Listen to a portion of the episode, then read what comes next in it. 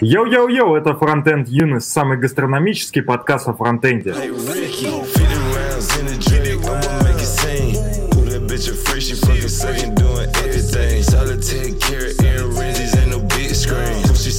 She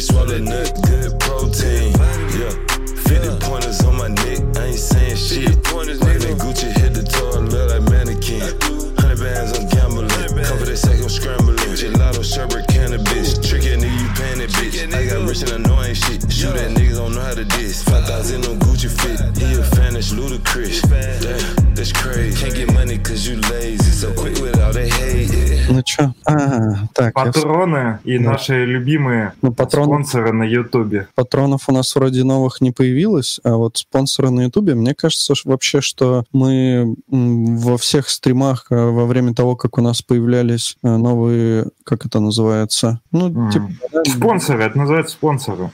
Терминал... ну, пусть будет. Люди, которые денежкой нас поддерживают на Ютубе, на Ютубе называются спонсорами. Да, мы вообще вроде всех в лайве сразу же называли, но, возможно, мы действительно кого-то пропустили. Не будет лишним сказать в самом начале. Вот у нас есть э, три человека, которые решили нас поддержать на Ютубе. Это Александр Башкин, э, Влад Мельников и Кирилл. Спасибо вам за то, что вы поддерживаете. На Интересно. самом деле, еще большое спасибо, в общем-то, всем, э, кто нас поддерживает и на Патреоне. Я думаю, сейчас мы просто не подготовились, но в целом будет прикольно, если мы поименно тоже их, э, например, в следующем выпуске скажем им респект. И спасибо тем, кто нам присылает донаты через э, Яндекс Деньги. Это позволяет нам покупать всякие штуки для подкаста, оплачивать студию, которой мы сейчас не пользуемся. Ну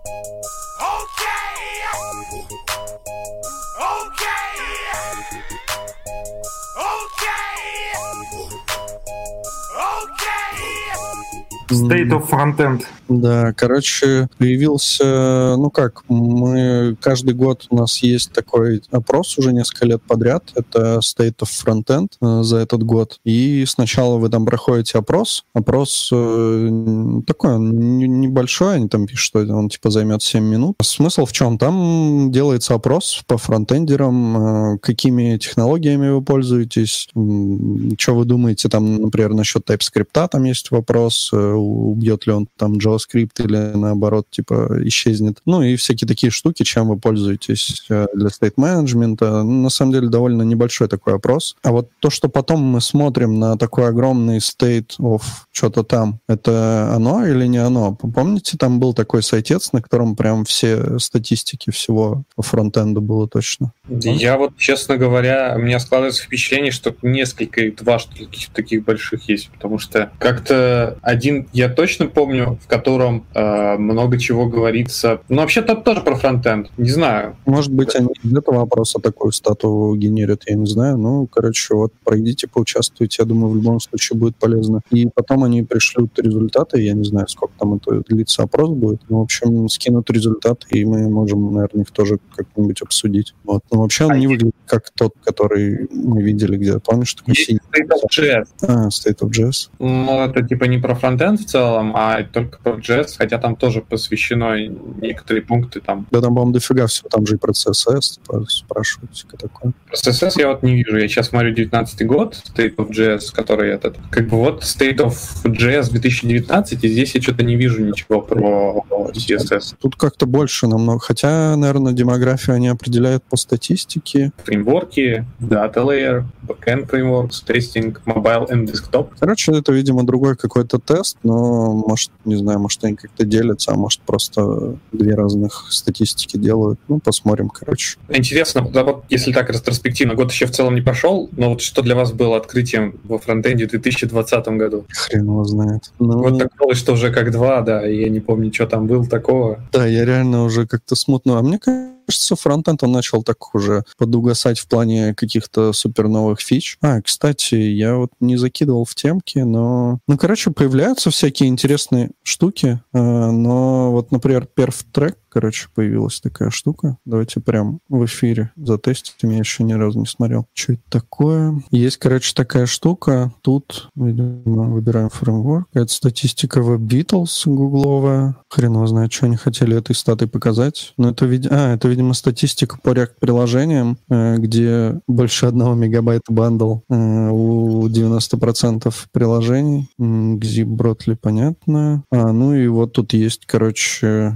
всякая статистика по отрисовке. А, я понял, это можно вот перещелкивать и смотреть, например, какие бандлы у Angular тоже там все печально, у Vue тоже все печально. Ну, если по размеру бандла смотреть, полимер тоже все печально, Preact тоже все печально, хотя, казалось бы, да, все говорят, что вот Preact такая маленькая замена типа React, но на самом деле, если сравнивать его с React, то у большего количества приложений э, бандл больше одного мегабайта. Потом Ember.js, примерно такая же история, и Svelte, вот Svelte как он такой уже, там 68,5% бандлов больше одного мегабайта. Но там есть еще ну, вот всякие интересные статистики по First Content Full Paint там и всякие такие штуки, в общем, можно посмотреть. Ну, это чисто такая, да, стата. Svelte, Ember там рулят вообще. Хотя нет, вот React тоже. Не знаю, короче, можно потыкать, посмотреть. Больше там, короче, ничего особо нет. Кстати, вот э, Саша спросил, э, что интересного было за последнее время, и я на самом деле только одно вспомнил. Я думаю, это, возможно,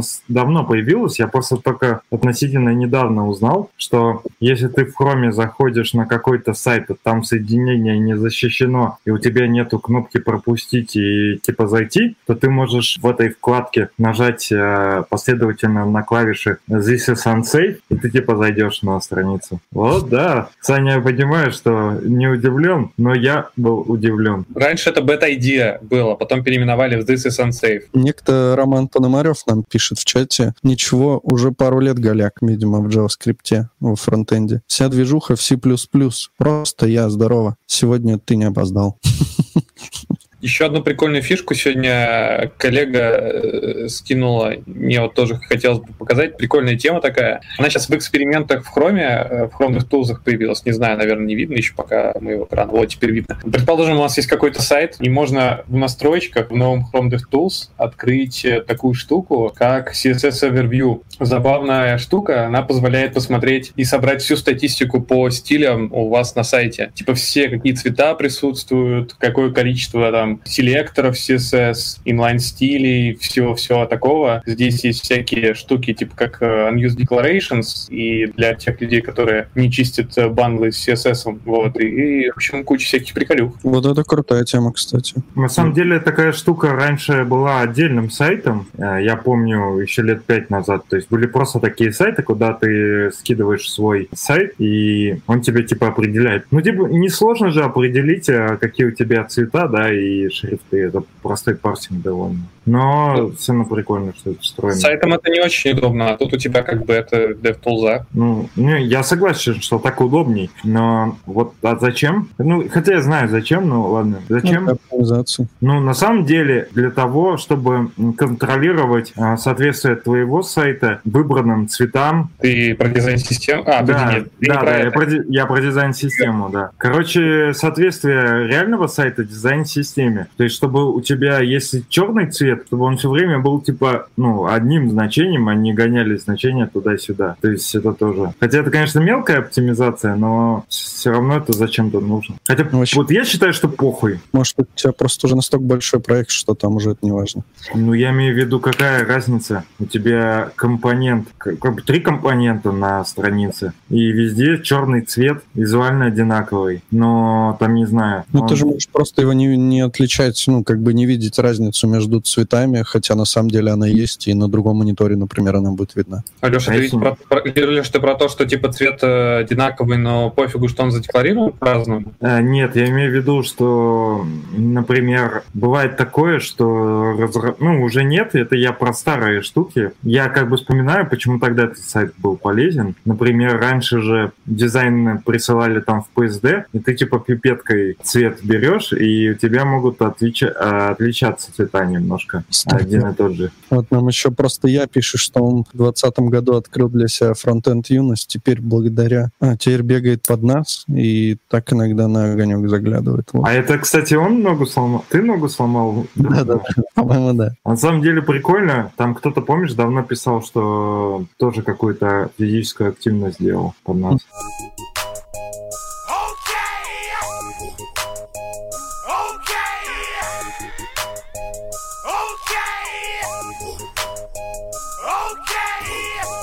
Так, ну что там у нас? У нас есть тема Александра. Ага, которая про политические взгляды, выражаемые в коде. Да. Вот был у меня тут случай недавно, такой довольно необычный на работе. Захожу я, значит, в pull request одного своего коллеги и обнаруживаю в тестах, в тест-кейсе мок, в котором присутствует э, имя некого политического деятеля. Мы типа совершенно абстраг- абстрагироваться будем. А, я написал комментарий, что, кажется, можно обойтись без политики, и вообще обойдемся без политики. Правь, пожалуйста. Человек как бы взял, ну, молча поправил. Ну, в смысле, да, согласился, как, почему бы и нет. Кажется, что все пришло к такому спокойному консенсусу, что довольно странно для фронтенда, спокойно договорились о том, нужно ли что-то оставлять в коде или нет. Вроде все прошло гладко и спокойно, но пришел другой коллега и спрашивает, а что, у нас э, нельзя теперь вот э, N, человека N упоминать в коде? И раз- разгорелся жаркий спор на тему того, нужно ли вводить запрет э, на употребление политических э, фигур, ну, или политических каких-то явлений в коде или нет. И вроде как, на мой взгляд, типа, что если команда по умолчанию приходит к такому, ну, как бы обоюдному согласию, вроде как молчаливому, что, типа, можно обойтись и без политических каких-то этих, э, там, упоминаний, то почему бы это оставить перпендикулярно коду и, и не употреблять? Ну, типа, как бы параллельно это все вести. И... А то приходит, значит, вдруг какой-нибудь человек в команду каких-нибудь других политических взглядов, и у него возникнет бомбежка того, что там он увидит в коде. Зачем нам это? Вот. Ну, я думаю, тут э, более глубокая тема, что в целом код э, должен быть э, не эмоциональным. Он не должен э, содержать какую-то левую шелуху. А там эмоции А, Нет, я имею в виду, что эмоции в плане того, что ты пишешь код, и код выполняет какое-то действие. Все остальное это уже, может быть, не эмоции, но это все ненужное. То есть, а, если мы будем говорить, что можно писать там условно политиков, потом разрешим матные комментарии. Давай тогда туда придем. А почему матные комментарии нельзя? Ну, матный комментарий это политика, это немножко все равно разные. Мат действительно может выражать какую-то серьезную оценку, а там, например, и- имя, фамилия, например, это же просто без, без оценки, это просто... А, вот- е- а если мат не выражает э, эмоций? Например, делали, ну, фикс, чтобы не, на- не наебнуло, чтобы не наебнулось. Это же не эмоции, это просто, ну, наебнулось. Нормальное слово. Кажется, что это не, не- несколько так это окрашенное в, в это вариант э, слова упал. Да, но мне кажется, что в принципе разница между наебнулось и упал, ну, жестко упал, фатально, фатально упал. Ну, мне кажется, что некоторые моменты... Или, например, ты хочешь предостеречь коллегу и попросить его никогда не убирать эту строчку кода. И ты можешь, э, опять же, выразить э, с матом, так, чтобы человек как бы осознал, что это реально не стоит трогать. Конечно, нас спасают знаки препинания, и, например, можно поставить три восклицательных знака, или 10, например. Но можно заменить его одним словом матным. Да, смотри, ну вот э, он написал там, к примеру, ну, к примеру, Жириновский он там написал. Но Если бы он там просто написал Петя или там Иванов, ты же никак бы на это не отреагировал, это же как бы не несет. Он же там не написал, типа, Жириновский ублюдок. Первое, я считаю, если тема вызывает холивар, то значит точно не нужно ее. Ну, возможно. Не, я согласен, что на самом деле, скорее всего, действительно не стоит там какие-то разводить политику в коде. Да, да я даже не политику, а в целом, что просто что-то нерабочее, за что можно зацепиться, в целом неуместно. То есть в целом мне, в общем-то, похуй, но даже если ты там, не знаю, все тесты написал по мотивам Чиполлино, и там главных героев расписал, там э, расписал, ну, ти- типа у тебя тематические тесты, значит, ты все обзываешь э, в стиле сказочек. Ну, ебанина полная, я считаю. То есть у тебя есть best practices какие-то, а ты, короче, херней занимаешься. Я в данном случае вообще ничего против не имею фубаров или э, реальных данных. Ну, не реальных, а псевдореальных данных. Хотя, возможно, в твоем случае они и были псевдореальные данные. То есть, да. э, то есть там ФИО было... ФИО, да, было? Ну да, да, совершенно верно. Но, а если рассматривать э, типа код... Ну, как... если без оскорбления, считаю, что в принципе можно. А если уйти в абсурд и, допустим, э, у тебя в коде где-то присутствует какая-то заувалированная политическая система, типа федерация, федеративная система, вот могут холивары с этой стороны возникнуть, с, с, как бы с политической, но как бы нет. Могут. Ну это как типа как сейчас, знаешь, модно мастера убирать из кода и из, из GitHub, и из гита вообще отовсюду. Начнем с того, что вся вот эта толерантная штука, она идет э, в open source продуктах в основном, то есть э, в продуктах, которые видят все, потому что там получается более важно общественное мнение, это делается для людей, и люди на это смотрят. Когда продукт э, держит э, какие-то люди, ну то есть, например, там Билл Гейтс держит Microsoft, и как бы нахера ему тратить бабки, чтобы мастер или слейв переделывать в что-то другое? Это же просто тупняк полный. Ну и то, в его случае, у него большая компания, он может э, выиграть э, немножко пиара на этом. Но если у тебя какой-нибудь типа небольшой хостинг в Санкт-Петербурге и 20 человек, то я считаю, это полное, полное безрассудство. То есть э, у тебя каждая копейка на счету, а ты типа деньги тратишь на то, чтобы слайвы с мастерами переделать. По большому счету это абстракция. Это не, оно вообще не имеет значения, как называется. Главное, чтобы ты понимал, как это работает. Если у вас в компании... Это вообще, знаешь, холивар о том, если у вас в компании используется название, которое не принято в open source, или, например, еще какие-то штуки, которые не приняты везде, но вы уже к этому привыкли, нужно переименовывать или нет? Я считаю, что если кодовая база уже обширная и люди уже привыкли к этому, то это просто абстракция, это не, эмо...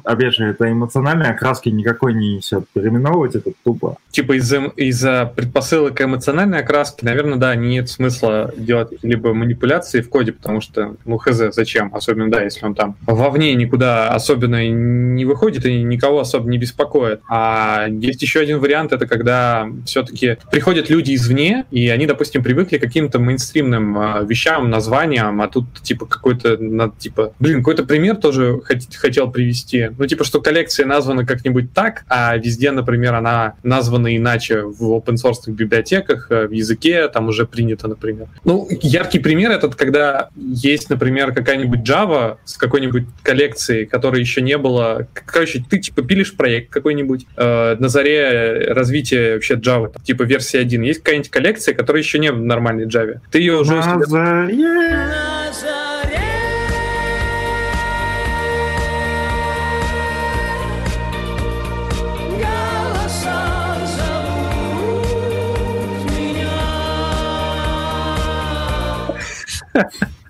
ты ее, короче, у себя запиливаешь, а, называешь как-то по-другому. Потом фигакс появляется в Java название этой коллекции, названо по-другому. А, проходит 5 лет, у тебя везде в твоем коде а, есть какая-то коллекция с каким-то одним названием. Потом фигакс а, приходит, набираешь новичков, ну, ну там, понятно, что процесс найма, он такой бесконечный, но через 5 лет ты нанимаешь людей, которые учились по новым учебникам, в которых там коллекция так названа. Она названа по-другому у тебя в коде. Вот это проблема или нет? Нужно ли переименовывать эту коллекцию, чтобы название совпадало с тем, что, что уже принято в языке? Я считаю, что нет общих подходов. Если всем удобно, то не надо как бы мозг ебать. Если есть реальные предпосылки, ну я, конечно, так говорю абстрактно, но я считаю, так и, есть, что не надо упарываться по каким-то общим методологиям, как где принято и так далее. Ты видишь свой проект, понимаешь, какие у тебя приоритеты, какие у тебя цели, и относительно этого ты, э, ну, работаешь. То есть, если у вас, э, словно проект какой-нибудь гипер-супер охуенный, времени дохуя, у вас уже пошел этот, э, развивать некуда, можно поупарываться, попереименовывать, то пожалуйста. Не знаю, я как, если бы я был бы собственником, я бы бил бы по рукам за такое, потому что я считаю, что можно время с большей пользой потратить. Ну а... IT это как-то далековато друг от друга бывает, особенно если компании очень крупные. Ну а с другой стороны, мы приходим к тому моменту, что нам нужно мотивировать этих разработчиков. То есть, если ему не давать писать типа нормальный код, то он может типа расстроиться и уйти. Это тоже надо понимать. В общем, жизнь сложная штука. Аминь. Там вот пошел уже жаркий спор. Андрей Пивоварчук, э, небезызвестный, говорит, что э, за последние несколько лет развилась АК, АК, AQA. АК, АК. Для написания E2E тестов на GSTS. Я даже что-то не смог ничего вразумительного какого-то сайта найти. А может, чувак... Саня, ты знаешь про АКу? По-моему, какое-то другое было название. Нет, это что-то не то. Я прям не могу найти. Мне кажется, как по-другому она. Опечатка там, да, наверное? Потом Роман Пономарев говорит, что там у нас э, Е- E2E уже Cypress всех съел, и пошло там, что Cypress уже никому не нужен, что Facebook типа все свои продукты загибает, эм, ну и, короче, такая херня. Потом пошло про Яндекс, что это Яндекс на самом деле все продукты свои убивает, и что Бэмчик рулит, и все такое. Я думаю, что АКа это... Я думаю, чувак уже написал, что это А, типа... Ава Да. была, нет? А, была, кстати, Ава, да. Про юнит. Ну, хотя, ну да, совершенно. А может быть, может быть, это какой-то подход AQA? Короче, вот мы в замешательстве. А, вот Ака — это как Cypress, чтобы любая обезьянка с улицы смогла тесты писать. Это вопрос. Короче, расскажите нам подробнее про Аку, мы не в курсе. Леша обязательно форкнет библиотеку Макака. Во, Этот э, робот, э, как его, дизайнер э, в студию Лебедева на нейронке Макака. Да, дизайнер Ионов. Блин, мне так, так, короче, подгорает не от э, нейронки, а от того, что э, Лебедев, блядь, так доволен. Типа, ой, у меня такой, типа, такая нейронка. А мне И кажется, хули, блядь, я видал эти нейронки в гробу. мне кажется, это нейронка, это просто Джун, который типа пришел, и ему спихивали все это дерьмо, и за счет этого кучу бабок зарабатывали. Но вообще я предлагаю не обсуждать Артемия Лебедева, потому что он не очень хороший человек. А я на самом деле предлагаю устроить срач.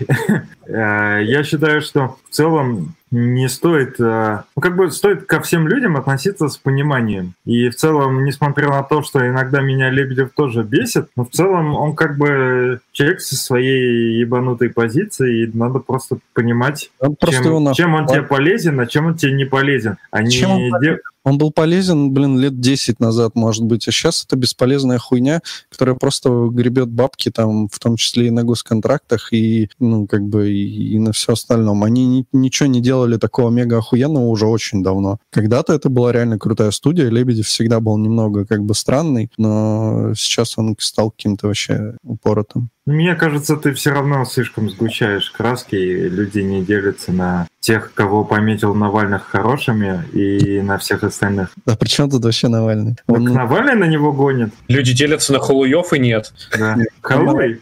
про Он него просто- не говорил, там про него говорило другое сообщество. Он же там, по-моему, оправдывал насилие домашнее или что-то такое. А закрывая тему с нейронкой, мне очень понравилось рассуждение на эту тему Радио Ти, потому что они там тоже размусолили эту тему. У них, по-моему, это была тема слушателей. И они пришли к выводу, что, возможно, нейронка как таковая, может, она и была, то, скорее всего, она генерировала не весь конечный результат, который мы видели, а, скорее всего, просто она генерировала по каким-то входным параметрам какие-то картинки рандомные. И просто арт-директор сидел и щелкал дальше, дальше, дальше, дальше. И когда что-то ему нравилось, нажимал «О, Интер, approve» и поехали дальше. Ну, молодцы, смогли за столько лет сделать сраную нейронку, которая пиксели расставляет. Да Красавчик. нет, возможно, они просто в GitHub вариант взяли, вот и все. Е- Если бы это сделал бы Apple и создал бы какой-нибудь виджет, вы бы все бы тут кипятком бы писали, блядь. Так бы, что у меня дома воняло. Вот Андрей Пивоварчук нам говорит, AQA — это Automation Quality Assurance. Не знаем такого подхода, но еще вот есть мнение, что последние две недели Алексей главный ватник во фронтенд юности. Э, Это необоснованные заявления, они требуют... Да все так и есть, ты оправдываешь самых злачных людей. Я не оправдываю самых злачных людей. Я просто говорю, что людей некоторых нужно понимать. Они... Ну как, мы когда становимся взрослей... Короче, проблема не в том, что есть ватники, а есть, типа, не знаю, либералы. Проблема в том, что с возрастом э, люди заходят в зону комфорта и не могут из нее выбраться. Соответственно, э, люди выстраивают свой мир, С санными тряпками из этого комфорта. ну вот, и ты находишься тоже в зоне комфорта. Ты выстроил, как бы, поделил людей на тех, э, которых ты считаешь э, уебками по каким-то поверхностным признакам, и каких-то людей ты типа уважаешь по поверхностным признакам, но люди, они не такие простые. То есть, если что-то полностью противоречит, э, точнее, не полностью, блин, все, что ты сказал про Лебедева, оно даже не доказано нормально. Но продаться он продался. А то, что он э, снялся в видосе за принятие поправок в Конституцию, это типа тоже... Не, ну ладно, я не готов э, защищать в данном случае Лебедева. Не хочешь быть адвокатом дьявола, мы это поняли. Но что? я про то, что не стоит, как сказать, в нем есть что-то полезное, есть что-то бесполезное. И вот просто вот эта хуйня с Конституцией и так далее, ну, надо понимать, да, что он уебок. А, в плане а, политической позиции у него нет. И в плане политики его вообще не стоит а, слушать. И то, если ты не разделяешь... Но все равно, блин, все равно, если, короче, чтобы понимать своих э, противников, ты должен их слушать и пони- понимать их логическую цепочку. А просто если чувак снялся в э, видео про Конституцию, значит, он сразу ебок. Может, он так и думает. Ну ладно, он так не думает, но... Ну ладно, я, ну, нужен Роман. Роман умеет всякую дичь задвигать. Я помню, он какую-то хуйню порол, я в подкасте ему отвечал, а потом, когда сводил, чувствую реально дичь какая-то, просто провокация. И я думаю, все, хватит. Я бы, кстати, за бы проголосовал, чтобы у вас всех пуканы подорвало, но я поздно понял, что надо было заголосовать.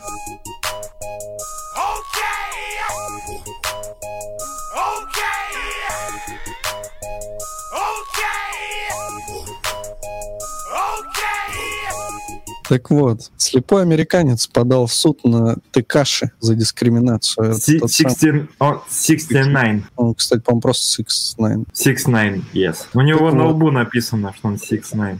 Да, и в чем замес? Короче, замес в том, что сайт вот этого самого Текаши, кстати, классный чувак, он э, не приспособлен для того, чтобы им пользовались незрячие люди. Вот. Истец жалуется на сайт, потому как он не адаптирован э, под людей с ограниченными возможностями, Соса, это, видимо, вот этот вот чувак, который подал, акцентирует внимание на том, что сайт содержит множество неработающих и пустых ссылок, а текст не имеет альтернативного варианта к прочтению. Вот. И, естественно, настаивает на нарушении федерального закона об американцах с ограниченными возможностями и хочет добиться закрытия сайта.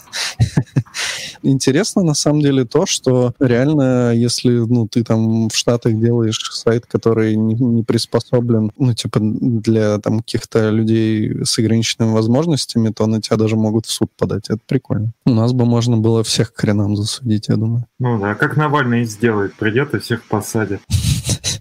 Ну, вон там Роман. Роман все пишет и пишет. Пора уже голосом Роман говорить. Я не знаю, вы вообще, ну, вряд ли, да, кто-то и заморачивается насчет доступности. На самом деле это постоянный холивар, но все равно разработчик может предлагать доступность, но про то, что я изначально говорил, что доступность — это решение бизнеса. Бизнес решает, в каком направлении ему развивать проект. И, mm. к сожалению, сейчас получается так, что выгоднее развивать продуктовые направления, чем а, а с чего, accessibility. С чего accessibility мешает твоему продукту? Для тебя даже как для разработчика это не займет больше сильно времени, чем не делать этого. А ты делаешь? Ну, я стараюсь. Ну, типа там, там где я знаю, там, где это легко сделать. Всякие. Ну, я просто не готов э, говорить просто это легко, потому что я вообще особо не знаю, что там можно, кроме... Ну, и то это даже не... Я просто знаешь, как можно сделать, типа, чтобы простому пользователю удобно было. И то, кстати, с этим тоже, блядь, никто не заморачивается. Вот мы говорим о том, что, типа, вот тем, у кого там хуже зрение или вообще человек не видит, э, что для них нужно там делать. Но для пользователей тоже обычно делают какой-нибудь Success Pass и все. Ну, то есть там обычно там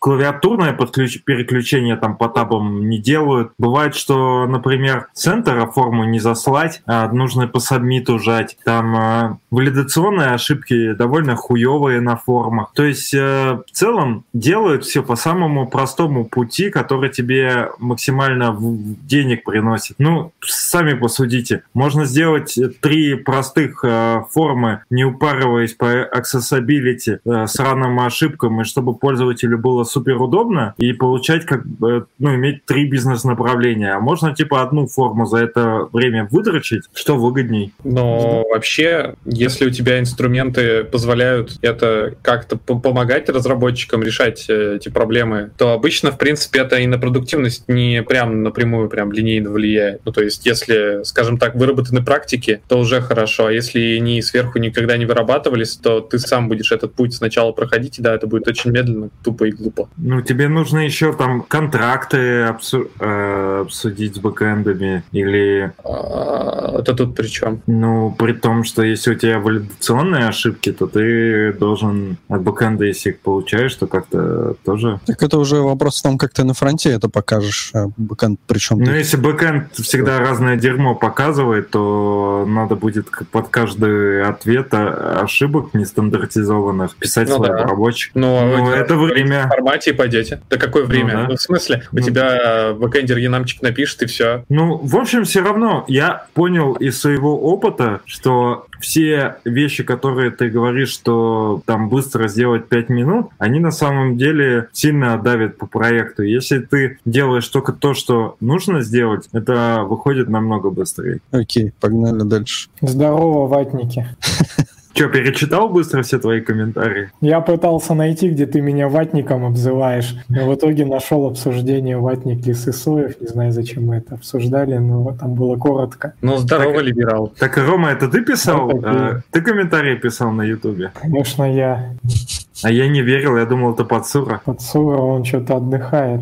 Смотрите про accessibility, я вкинул статейку. В общем, сегодня была такая история, что я добавлял тег-видео на сайт, и меня ругнулся ESLint, что, чувак, ты тут accessibility вообще забыл, и нужно добавлять трек. И трек — это, в общем, история, я, откровенно говоря, чё-чё, Главный ватник — это Алексей. Я уже, уже не такой. Это все в прошлом. Я поумнел ту же сторону, в какую-то Алексей. Только мы сделали разные выводы. Я вот честно не понимаю. Давайте обоснование, почему я ватник. Или почему Роман ватник, кстати. Да ладно, почему погнали. Алексей? Что за трек? Короче, трек. Э, видео я добавлял, если ругнулся, говорит, добавь трек. А я, если честно, первый раз вообще о такой ерунде слышал. И трек — это история, чтобы добавить субтитры к твоему видосу. И вот, не знаю, мне кажется, хоть кто-нибудь когда-нибудь вообще запаривался, чтобы это сделать у себя, например, на сайте, где вы хотите вывести видео. Мне кажется, вообще никто и никогда ничего не делал. Тут даже можно с интернационализацией все это замутить. Ну, то есть опишка есть, но разве кто-то это делал? И знаете, как я это обошел? Mm. Я вспомнил, что множество раз я уже добавлял видео, и Слинт ни разу не ругался. И я подумал, почему сейчас он ругается? Оказалось, что я всегда видео тег добавлял не в чистом виде, ну типа видео, а я добавлял как styled компонент видео.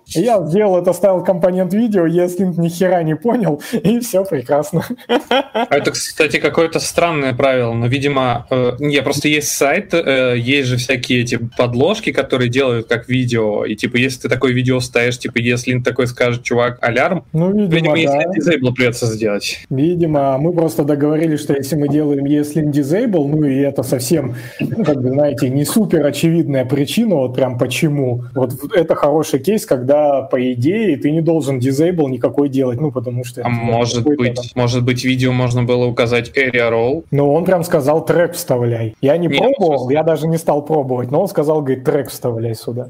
Потому что есть видюшки бэкдропы, и это нормально, что там нет субтитров. Ну, что-то там за субтитры такие покажешь, если у тебя там какая-нибудь зеленая перемещающаяся жижа на фоне просто там перемещается чисто для фона. Какие-то там субтитры добавишь. Должен что у тебя зеленая а, жижа. Что зеленая жижа перемещается по экрану. В квадратных скобочках, да. Это же справа налево, потом слева направо течет. Есть же, ну вот видели наверняка, если где-то смотрели видосы с субтитрами, там типа английские субтитры часто как CC помечаются, и вот это как раз-таки э, там описывается в субтитрах не только, что говорят люди, но и, собственно, что происходит вообще, что музыка какая-нибудь игра. Кстати, с субтитрами клевая тема, потому что я в одном фильме смотрел и включил субтитры, и там в субтитрах был... Ну, я слышу, какая-то музыка играет, и там, ну, типа, сцена какая-то. И там не просто в субтитрах написано, что играет какая-то музыка, а играет композиция, которая как бы, ну, ну типа, из такого-то фильма. И я такой, а, блин, вот как оно. Стой, пошел, типа, смотреть. Тоже забавно. Круто смотреть постельные сцены с субтитрами. Там прям все описывается, что происходит.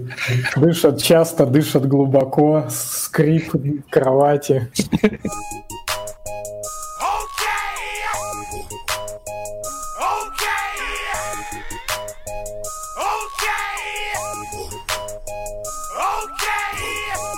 У нас есть темы, в том числе от Александра про React Native, точнее про Flutter. Ну, там, кстати, можно на два под, подразбить. Э, хотя не знаю, может быть, кому-то это будет интересно или нет. А, во-первых, вышел новый React Native. Ну, кстати, не знаю, она, может быть, будет интересна, я хз.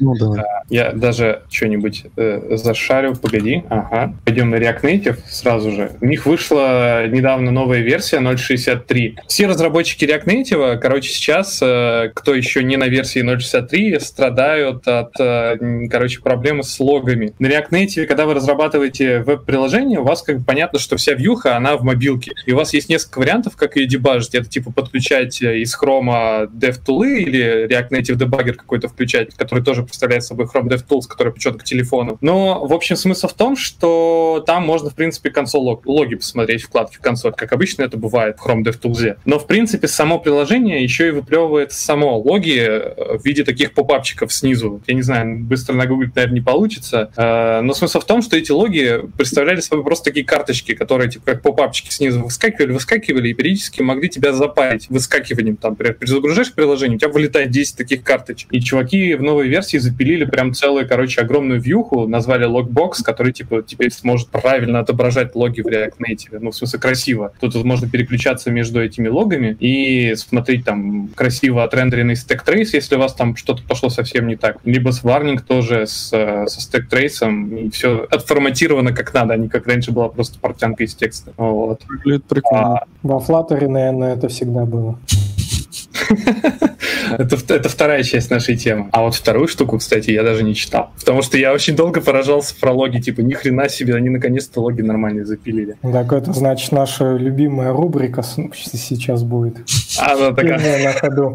повторяется. Кто из вас быстрее будет читать? React Native врубил э, в приложениях, э, в общем, сделал флюшки для того, чтобы user experience на платформах улучшить. И тут мы должны быстро прочитать про Presable. Раньше был миллиард вариантов, как можно было подсвечивать э, интеракцию с пользователем. Раньше там был Touchable Opacity, который меняет динамики, э, прозрачность элемента, на который тапаешь, он начинает тебя мигать. Или там, например, подсвечивать, становится ярче светом. Короче, миллиард вариантов. Я так понимаю, что Traceable, ну, судя по тому, как я читаю, это что-то вроде э, компонента, который позволяет э, к платформе ближе уже самостоятельно выбрать наиболее подходящий вариант. Э, запинайте меня в чате, если это действительно был не так. Мы читаем на ходу, как можем. И появились эфир без Дмитрия Подсуры, так бы он сейчас мог бы нам рассказать.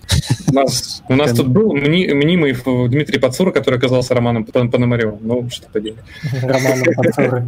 Сводным братом через три киселя. Также появились различные платформенные цвета. Это можно взять и выдрать, попросить у платформ, а, у React Native вытащить какие-то а, цвета конкретной к платформе. Типа, например, взять и на iOS спросить а, цвет лейблов, чтобы что-то подкрасить. Раньше такой возможности нет. Тут еще разные варианты, как это можно сделать. Выглядит не очень. Вот это мне очень, не очень нравится, но что, что тут поделать. А, ну и дропнули поддержку iOS 9 и Node.js 8. У кого тут у вас, ребята, iOS 9? Да уже ни у кого, я думаю. У меня Android. Мне кажется, блин, а у кого вообще может быть iOS 9? Потому что даже я был на 5S, то есть старее телефона, ну хрен уже придумаешь. У меня это были все самые последние iOS, ну, наверное, 13 у меня была на нем. То есть нахера кто-то может на девятке-то сидеть? Но совсем какие-то, наверное, древние девайсы, типа iPhone, не знаю, даже, наверное, пятый, и то, наверное, да, да им надо VAP, VAP 3.0 использовать. Знаете, у кого девятка? У Стива Джобса.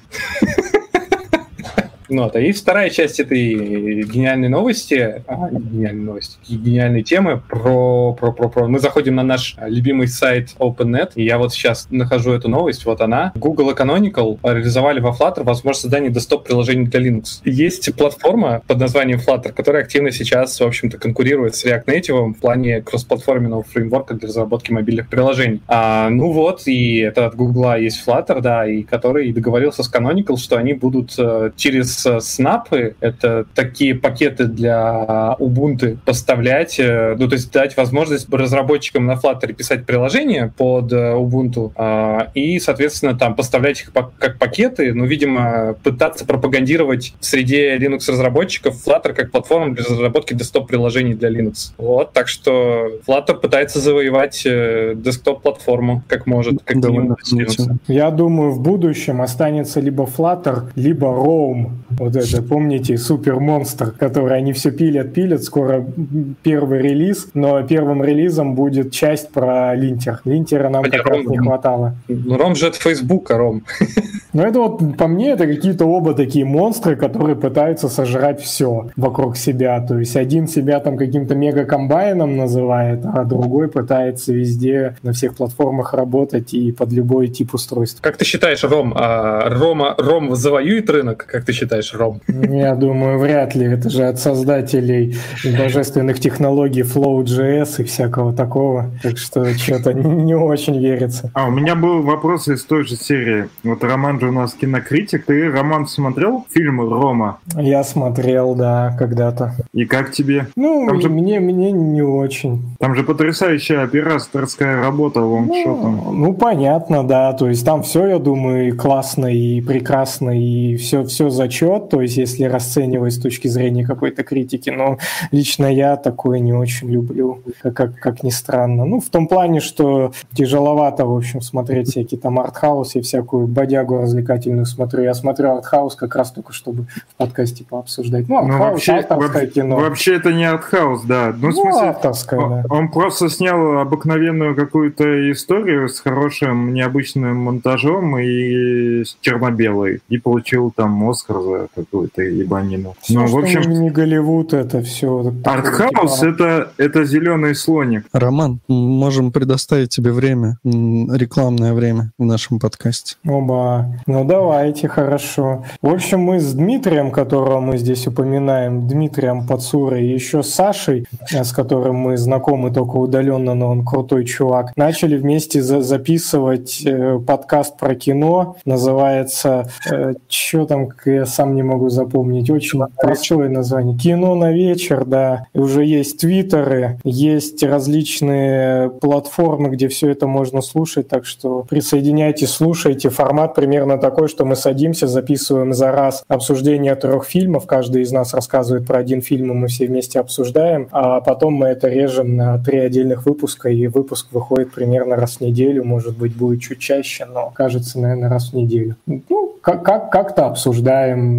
сложно пока сказать, насколько хорошо, насколько интересно, насколько еще что-то, потому что фидбэка пока большого масштабного не было, ну вот чисто больше для себя все это делаем. Ну, вы, я тебе могу подсказать э, способ продвижения. Короче, обсирайте Бэткомедиана всю дорогу, и рано или поздно за вами выстроится группа людей, которые тоже будут говорить, что Бэткомедиан ни хера не шарит в этом, и рано, вы сможете... Да. И потом он на вас обидится, да. Рано или поздно он нас обосрет, и мы станем знамениты. Ну, Мне сначала он... нравится Бэткомедиан, я его никогда не смотрел. Один раз его решил посмотреть, что-то там про Америку, он в Майами или где там был, и ну, что-то я вообще не понимаю этот формат, ничего мне не ясно в нем. А ну, ты, мы, мы про одного чувака говорим? Да, я да. Глаза, я, он, я не снимается там как бы в эти фильмы, все, снимает а. свои ролики, типа а что если он в Майами, то как будто это какое-то GTA, там, я не знаю, и так далее. Ну, что-то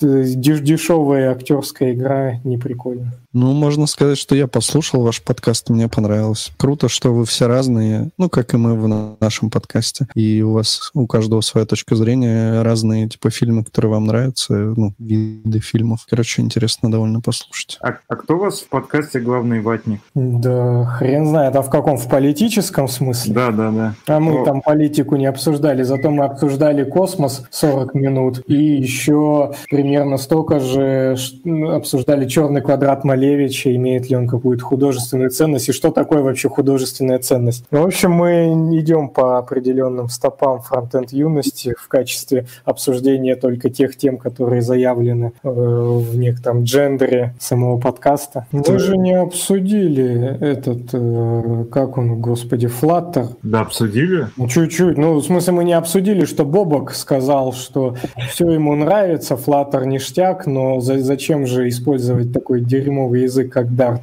Это было жестко. А Вот интересно, чем ему так не нравится Dart, но я на нем не писал, но мне кажется, ну, что он не такой уж плохой. Получше, чем Go, наверное. Чем Бобок?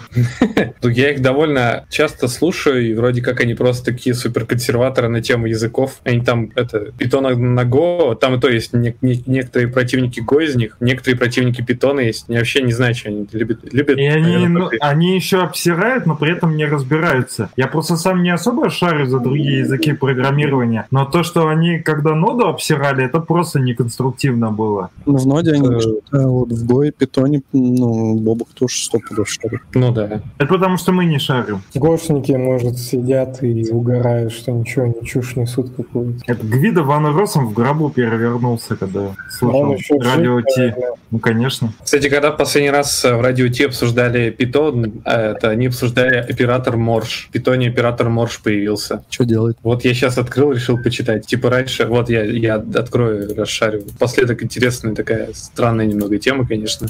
Python 3.8 будет оператор Морж. Вот нового оператора. Стрички вспомнили Паскаль. Смысл этого оператора — дать имя результату выражения. То есть вычисляем правую часть моржа, связываем с имени переменной слева и возвращаем результат моржа наружу. То есть раньше делали там x — это длина строки. Если x, то распечатай x. Теперь будут делать так. Морж – благородное животное, все, что я могу сказать об этом. Вон у Алексея как будто морж там. А это и есть морж. В общем, потрогайте моржа в питоне, если вы хотите.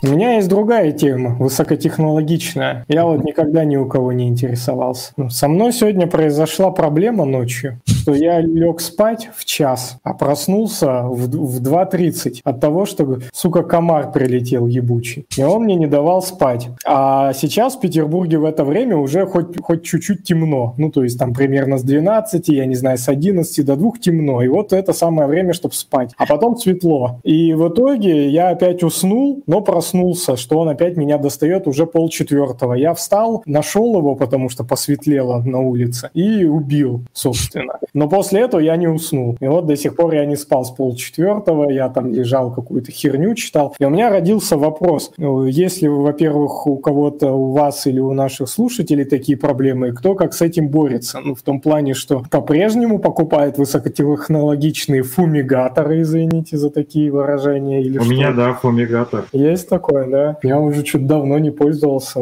Я Ну. что-то как-то как, как переехал в Питер и что-то как будто про комаров и забыл. Я хз. У меня что-то вообще дома их почти нет. Как это ни странно. У меня единственное место, откуда они могут попадать в дом, ну, точнее, в квартиру, это балкон. Но вообще, как бы, есть специальные такие штуки на балкон, которые, ну, там на магнитиках такая штучка, и ты можешь ее открывать как дверь. Ну, это какое-то такое, мне не нравится. У нас тоже через балкон мы окна никогда не открываем, но балкон мы часто открываем, и на балконе окна тоже часто открыты, ну, потому что там типа чилишь, собака тусуется и так далее, и вот какая-то мразь залетела вчера. Ну вот у меня, кстати, везде тоже сеточки, и даже на, бал... ну, и на балконе, и, видимо, может, из-за этого у меня так все хорошо, и комаров тут нет. Ну, наверное. Ну, как бы их в, в Петербурге действительно супер мало, то есть, мне кажется, и в основном это какие-то залетные товарищи, один там комар, либо это, если у кого-то есть проблема там с подвалами в каких-то супер старых там домах, что-нибудь такое может быть. Но там это заметно, потому что они там толпами сразу летят. А, но вообще в Питере, да, это такое явление явление-то, наверное, не супер распространенное.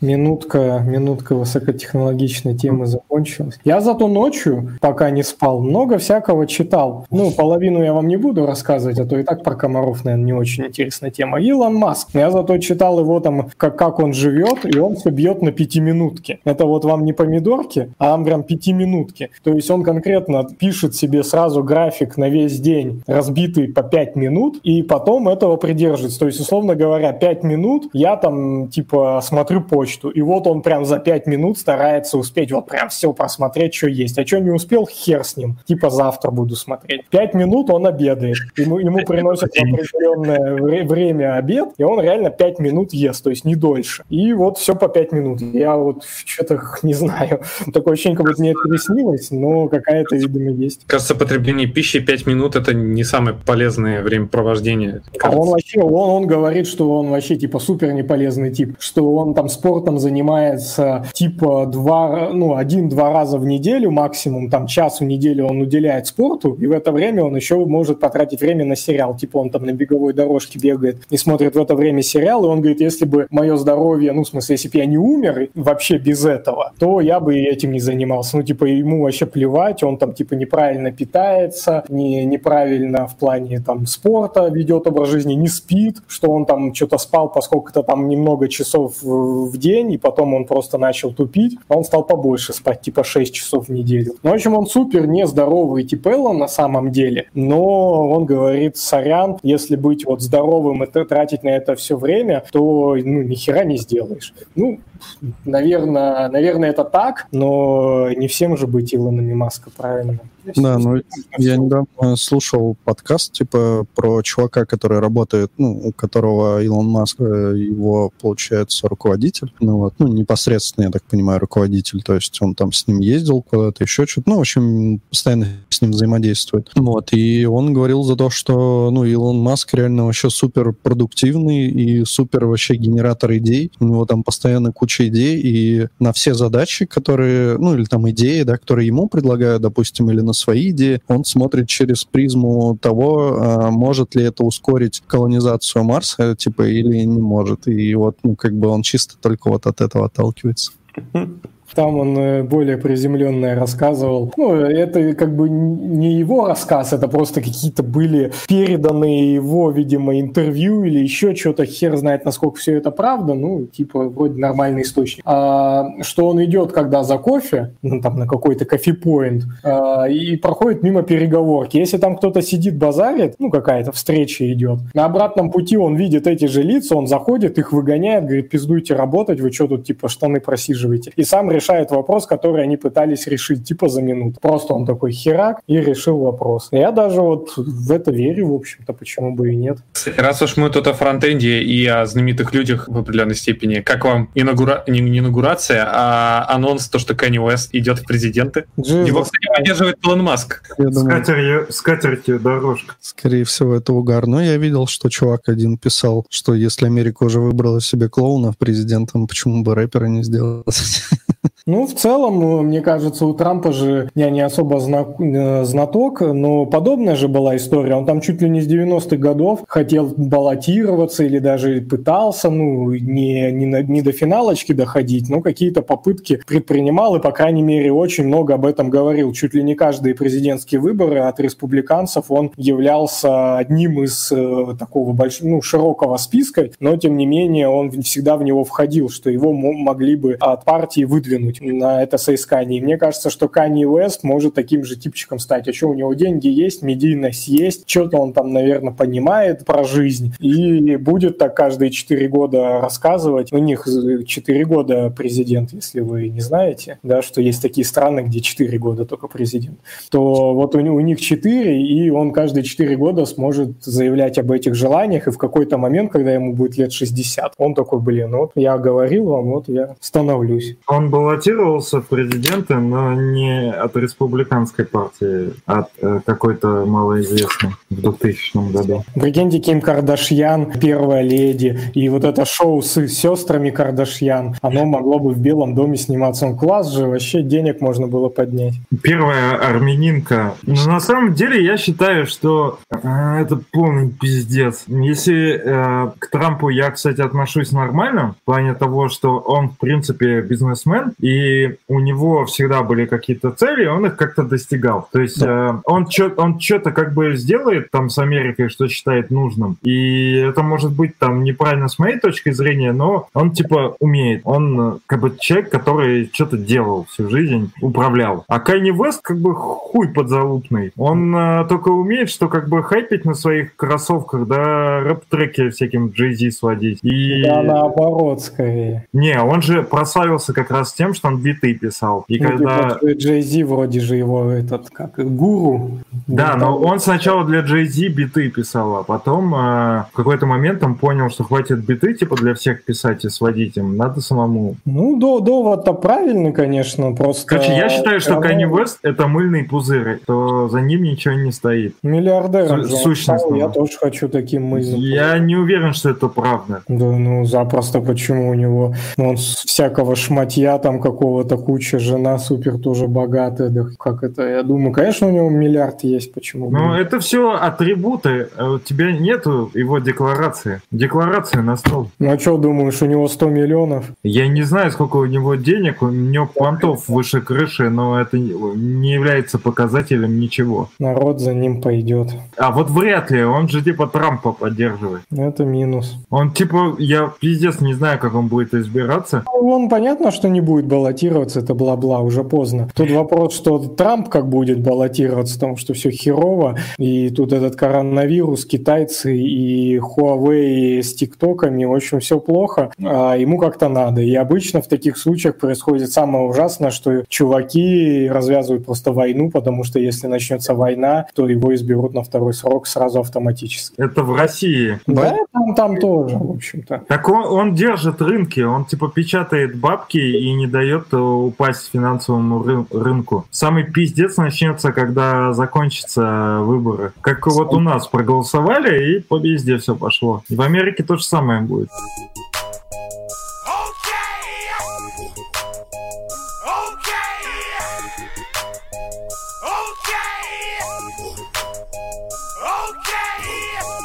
Супер новость этой недели, самая важная, на мой взгляд, из всех, и самое большое, что меня тронуло за последние годы во фронтенде, как вы здесь обсуждали. Это то, что Fun Fun Faction закрылся. О, кстати, да, я, я видел новость, ну, кидали везде, но я так и не смотрел. Я смотрел видос, он там рассказывает о том, что последний, ну, какой-то период времени продолжительный он там борется с собой, э, ну, условно говоря, по-нашему, там, с неким выгоранием, с усталостью психологической, именно там ментал. И, э, ну, он, он все там что-то пытался, пытался, как-то там какие-то практики проходил к психологам и так далее, и понял, что ни черта не работает, и ему просто нужно как минимум сделать паузу, но паузу не типа там месяц, два, три, а прям э, навсегда, но может быть когда-нибудь он вернется. Но вообще все это дело прикрывается. И довольно сбивчивая у него была речь, видимо, не по сценарию, он это все там рассказывал, а так прям от души и просто изливал душу, всех благодарил,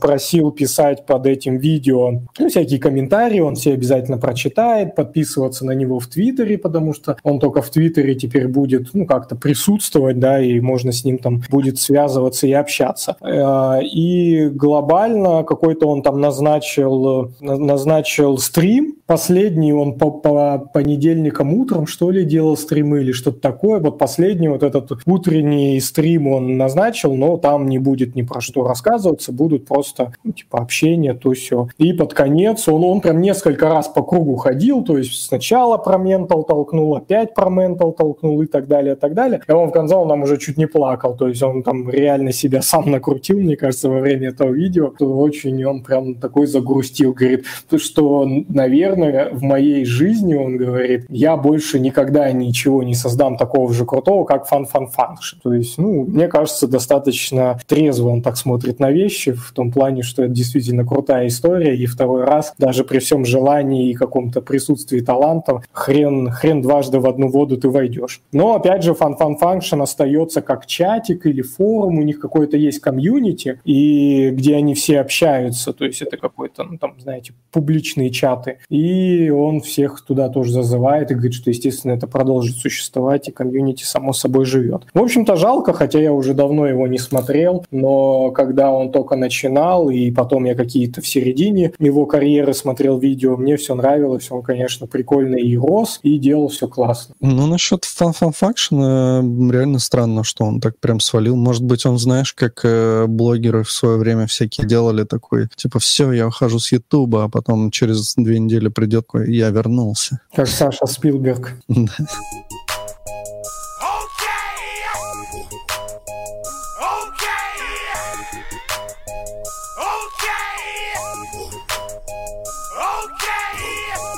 Нас там еще спрашивает Developer, как вы относитесь к PureScript? Я уже забыл, что это такое даже. Я так бегло посмотрел. Ну, что-то Сразу так-.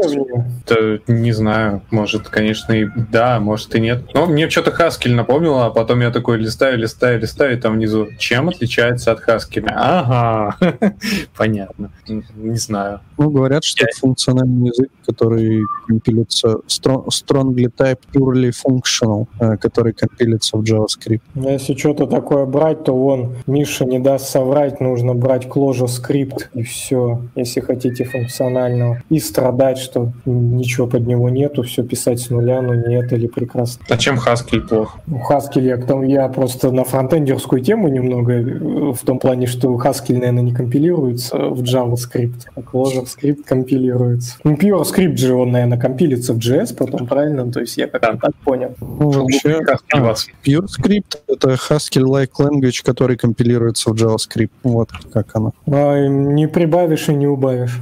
Это как ClojureScript, короче, только Только Clojure. Ну, вообще было бы интересно как-нибудь посмотреть на живых людей, которые на таком пишут. На Haskell? Ты хочешь опять это пригласить... э, Не, я имею в виду, ну, вот какой-нибудь ClojureScript или вот типа PureScript, там что-нибудь такое, кто фронт делает на таких вот странных штуках. Баргилевский позер, он все равно не пишет ни на чем. Он только книжки пишет. Он сейчас в Ростове, а у меня там это преподавательница по английскому, она говорит, там в Ростове плюс 44. Вот вам в Петербурге хоть раз плюс 44 вообще снилось. Вот Полубояринов же как раз на Кложа пишет, вроде как. Но Haskell в JS можно компилить. Еще бомба. Всегда мечтал. Саня вон уже побежал писать. Reason — это самая г- говенная технология на свете. Почему? Я не, не пробовал, но меня почему-то она бесит. Да, вроде норм. Там же Да, нахер он нужен, просто непонятно. Вы сейчас что обсуждаете? Типа проблема этих технологий, что неясно, зачем они нужны, зачем они существуют. Все эти Reason ML, ну, прости господи, Clojure это все прекрасно, но тоже непонятно, зачем эти все Clojure скрипты существуют. Как этот э, хрень это называлось, тоже отдельный язык, который сразу тебе дает прям э, такую удобную для формирования UI конструкцию. Ну, типа он прям языковые конструкции тебе предлагает такие, блин, забыл, как называется. Был такой для язык. фронтенда. Ну да, для фронтенда типа того. Мгм. Но это прям отдельный язык, не помню. Ну, в общем, тоже одно время он там был популярен, и такого много, и, блин, ничего ж не выстрелило. JavaScript Ну. в итоге всех имеет. TypeScript. Типа, Ну, TypeScript, да. ну, вообще, типа, каждый уважающий себя программист должен написать э, язык программирования. Но мы фронтендеры, а не программисты. Че там, Это мы кто-то это, кроссворд собрал, судоку? Наш пульт. Как раз там Риза надо было дописать. Вот этот звук, вау, вау, вау, вау, по, похоже, когда Оксимирон бился с Джонни Боем, он ему в ухо вот это говорил, типа подходил к уху и так ва ва ва Я, Рома, тебя, кстати, хотел попросить э, ставить музыку, наверное, выпуск, которую ты любишь, потому что в рэпе ты что-то не шаришь. А я Оксимирона как раз и люблю. Так я вот и говорю. А, не ставить, какую я люблю. Нет, А я имею... Я ставил крутую, когда жена мне посоветовала всякие разные классику хип-хопа. Вот посмотри первый выпуск, который я сводил, там топовое музло, а потом я свое начал вставлять. А послушай все выпуски, которые я сводил, там везде топовое музло. Да, там всякая муть, блин, Паши техники и всякое вот это. Нет там ни одного Паши техника. Вот, видишь, смотри, говорят, в Reason отличный интероп, крутая система типов, и он умеет компилироваться в байткод для native. Ну, так. Ну и это, раз- разрабов искать днем с огнем не сыщешь. У них у всех проблема точно в разрабах и точно в экосистеме вокруг. Ну то есть сколько всего Так ты написано там в просто- скрипте. Ну ты же даже в ней не крутишься, откуда ты знаешь? Я вот сейчас не, не, не буду говорить. Ну, не, ну я согласен, конечно, да, что это такое об- обывательское мнение, но я думаю, все равно же там все намного, намного, намного хуже, чем в, как бы, в JavaScript или в TypeScript, то есть в этих двух направлениях. Так э, Но при, вон, этом не, это- но при Прокопов, этом не должно говорить языке. Прокопов, когда рассказывал же, это же он, по-моему, тогда на холле, да, рассказывал, или кто рассказывал? Про, про, про Кложу, короче, кто-то на холле рассказывал. на- Зачем Прокопов рассказывали на Holy.js?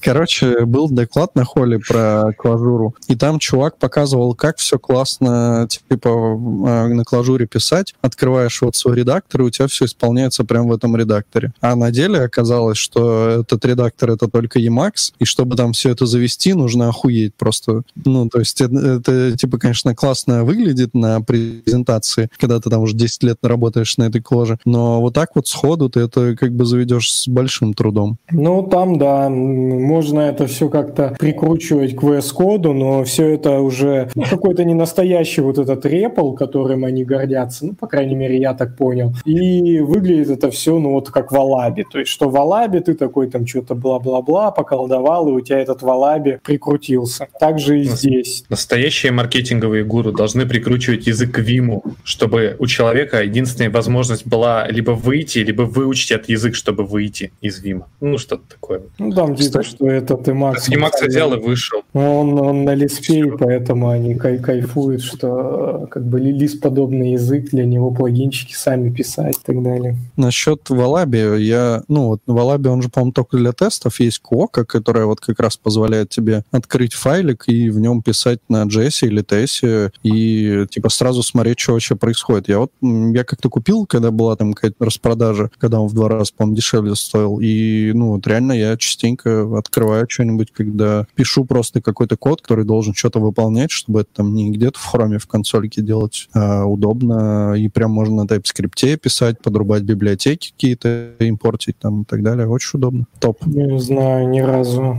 не чувствовал такой необходимости. А Вы обратили внимание, что сейчас все э, не реплы, ну, нодовская репла, по крайней мере, точно умеет э, в предварительное исполнение инструкций, что ты можешь в репл ноды зайти и начать писать, и он тебе начнет исполнять. Он, конечно, не будет тебе показывать там для каждой строки, но тем не менее. Ну, прикольная тема. И я не знаю, TS-нод, наверное, тот, который а, ноды умеет тоже, типа TypeScript синтаксис умеет переваривать через TypeScript и типа запускать это как репл. Я вот не пробовал, может он интересно сразу же тоже и, и валютить то, что ты пишешь в консоли. А я, кстати, не видел такого, что ты говоришь, как он и валит консоль. У тебя какая версия ноды? Десятая поди? Или двенадцатая? Или какая? 12 Меня. Попробуй 14 потому что они в Ripple завезли вместе с то ли V8, нет, не вряд ли с V8, просто сами, по-моему, завезли как-то. Окей, Если надо- 14 поставишь, то там прям вот начинаешь набирать, он тебе уже ниже, ниже пишет, что у тебя как валютится, во что то, что ты пишешь. Ну, прикольно, да. Ну, в хроме эта фича, как бы, она вообще прикольно работает. Да, и есть хороший доклад с Холли про то, как чувак рассказывает, э, как они это впиливали в DevTools, что там есть э, некие корнер-кейсы, когда ты можешь, по идее, вот этим валютам как-то, во-первых, э, вкладку заставить зависнуть, а еще там другая есть проблема, что ты можешь, типа, поломать страницу, если что-то эволютить, а потому что можешь что-нибудь такое сделать, Ну, что у тебя... А? Редирект, например. Либо синяя страница, либо синий экран. Не, Ну, в смысле, если ты напишешь редирект, то, типа, ну, по идее, он же тоже должен... Да, да, да, да. А у них там какой-то механизм хитрый, когда они все это перед, перед тем, как исполнить, проверяют. На ивчиках. Свич-кейсы. И на регуля... А чё, кто сводит этот выпуск? Ты. Ты? Чат. А, вот она. Чё? Я где-то час, я где-то 40 минут назад смекнул про это. Ну, у вас же Да, я пред- тоже. предшоу было, так что, как ты говоришь, все нормально. Ну, вряд ли мы 40 минут был пришел. Ну, ладно, чё, давайте тогда заканчивать. Давайте. Спасибо всем. Всем пока. Всем пока. Пока. И всех есть виш Не играю в кошки-мышки Спорят, кто кого, блядь, пизжи